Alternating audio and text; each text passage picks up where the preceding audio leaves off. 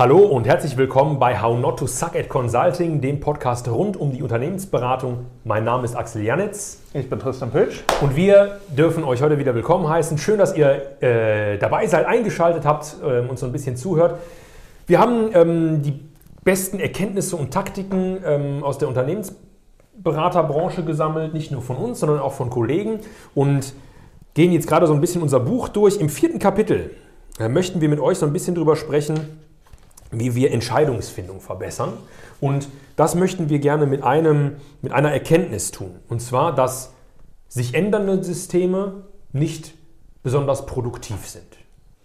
Genau, das ist tatsächlich eine super, super wichtige Erkenntnis für euch, die ihr ja als Unternehmensberater eigentlich von Veränderungen lebt. Genau.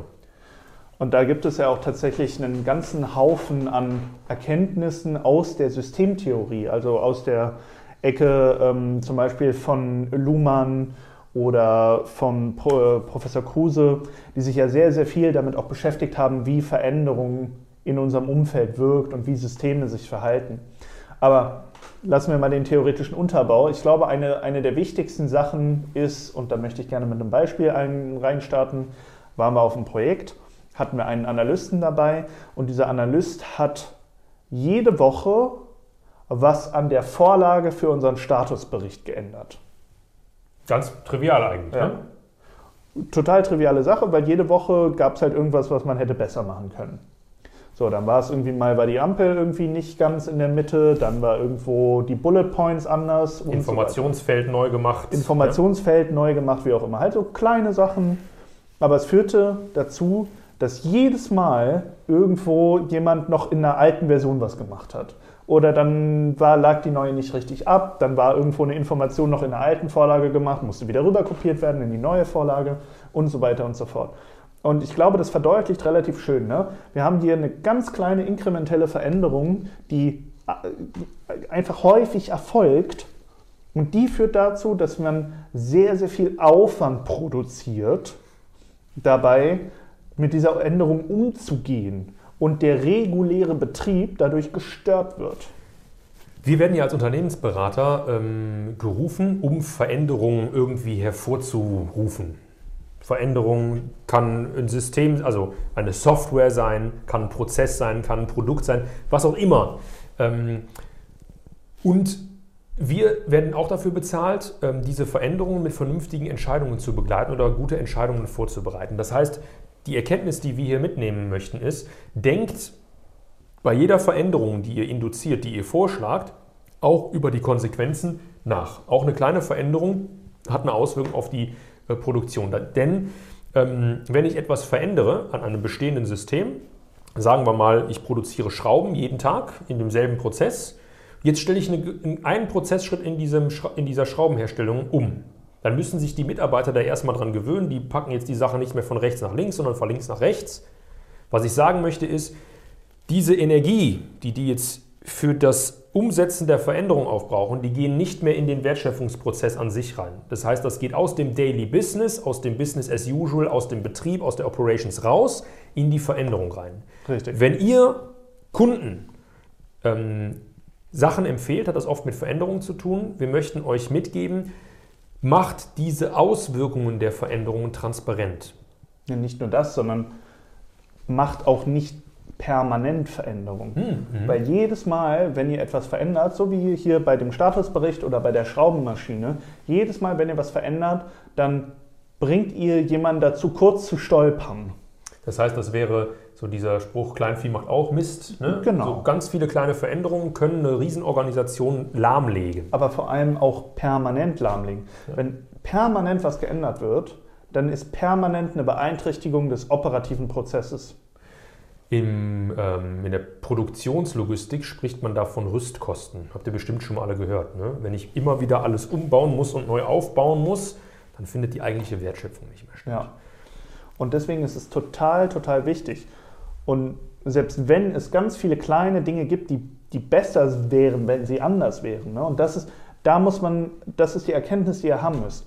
Weil es etwas gibt, was man besser machen kann, heißt es nicht, dass man es jetzt auch sofort besser machen muss, sondern versucht strategisch die Punkte zu wählen, an denen ihr etwas verbessert und verbessert auch nicht immer nur eine Sache, sondern überlegt lange genug, wie viele Sachen kann man denn gleichzeitig verbessern, sodass man nicht jede Woche was umstellt, sondern vielleicht nur alle drei, vier Monate was umstellt. Das dann orchestriert vernünftig Richtig. macht. Richtig. Das heißt, ähm, ich würde das Ganze so ein bisschen nochmal abgrenzen wollen. Wir sprechen hier nicht über Organizational Change Management, also wir reden sozusagen nicht davon, wie man nachher Veränderungen in der Organisation strukturell begleitet, sondern wir reden über das, die Tatsache, dass wir diese Auswirkungen von einer Entscheidung schon bei der Entscheidungsfindung mit einberechnen müssen. Richtig. Und da wir als Entscheidungstreiber in Unternehmen oft ähm, eingeladen werden oder dafür bezahlt werden, sollten wir das transparent machen. Das heißt, dem Auftraggeber ganz konkret sagen, wenn wir folgende ähm, Sache umstellen im System, im, im Controlling, dann vermuten wir, dass die Mitarbeiter vier Monate brauchen, um wieder ganz normal produktiv zu sein. Bis dahin haben wir wahrscheinlich längere Wartezeiten, bis die Reports erstellt werden. Das heißt, in den nächsten zwei Monaten können wir mit acht Tagen verzögerten Beratung, äh, Bearbeitungszeiten in dem Reporting rechnen. Das ja. kann dann ein Auftraggeber mit in seine Entscheidungsfindung einbeziehen. Ihr könnt es auch nochmal, um jetzt nochmal ein anderes Beispiel zu bringen, anhand von Schlaglöchern verstehen. Ne? Stellt euch vor, euer Kunde mit seiner Produktion ist eine Straße, da gibt es halt 400 Schlaglöcher. Ihr könnt jetzt hingehen und jede Woche eine Spur dicht machen und dann ein Schlagloch voll machen. Dann macht er sie wieder auf, dann geht er zum nächsten, macht wieder die Straße dicht, macht wieder irgendwie zu und, ne? und so weiter. Das macht ihr halt 400 Mal. Und jedes Mal macht ihr die Straße dicht. Und wenn ich das vorschlagen würde, wäre jetzt unser Impuls, macht das dem ähm, Kunden schon mal transparent. Wenn wir das so machen, dann bedeutet das, dass wir hier äh, über einen Zeitraum von so und so vielen Monaten immer eine Spur dicht haben. Richtig.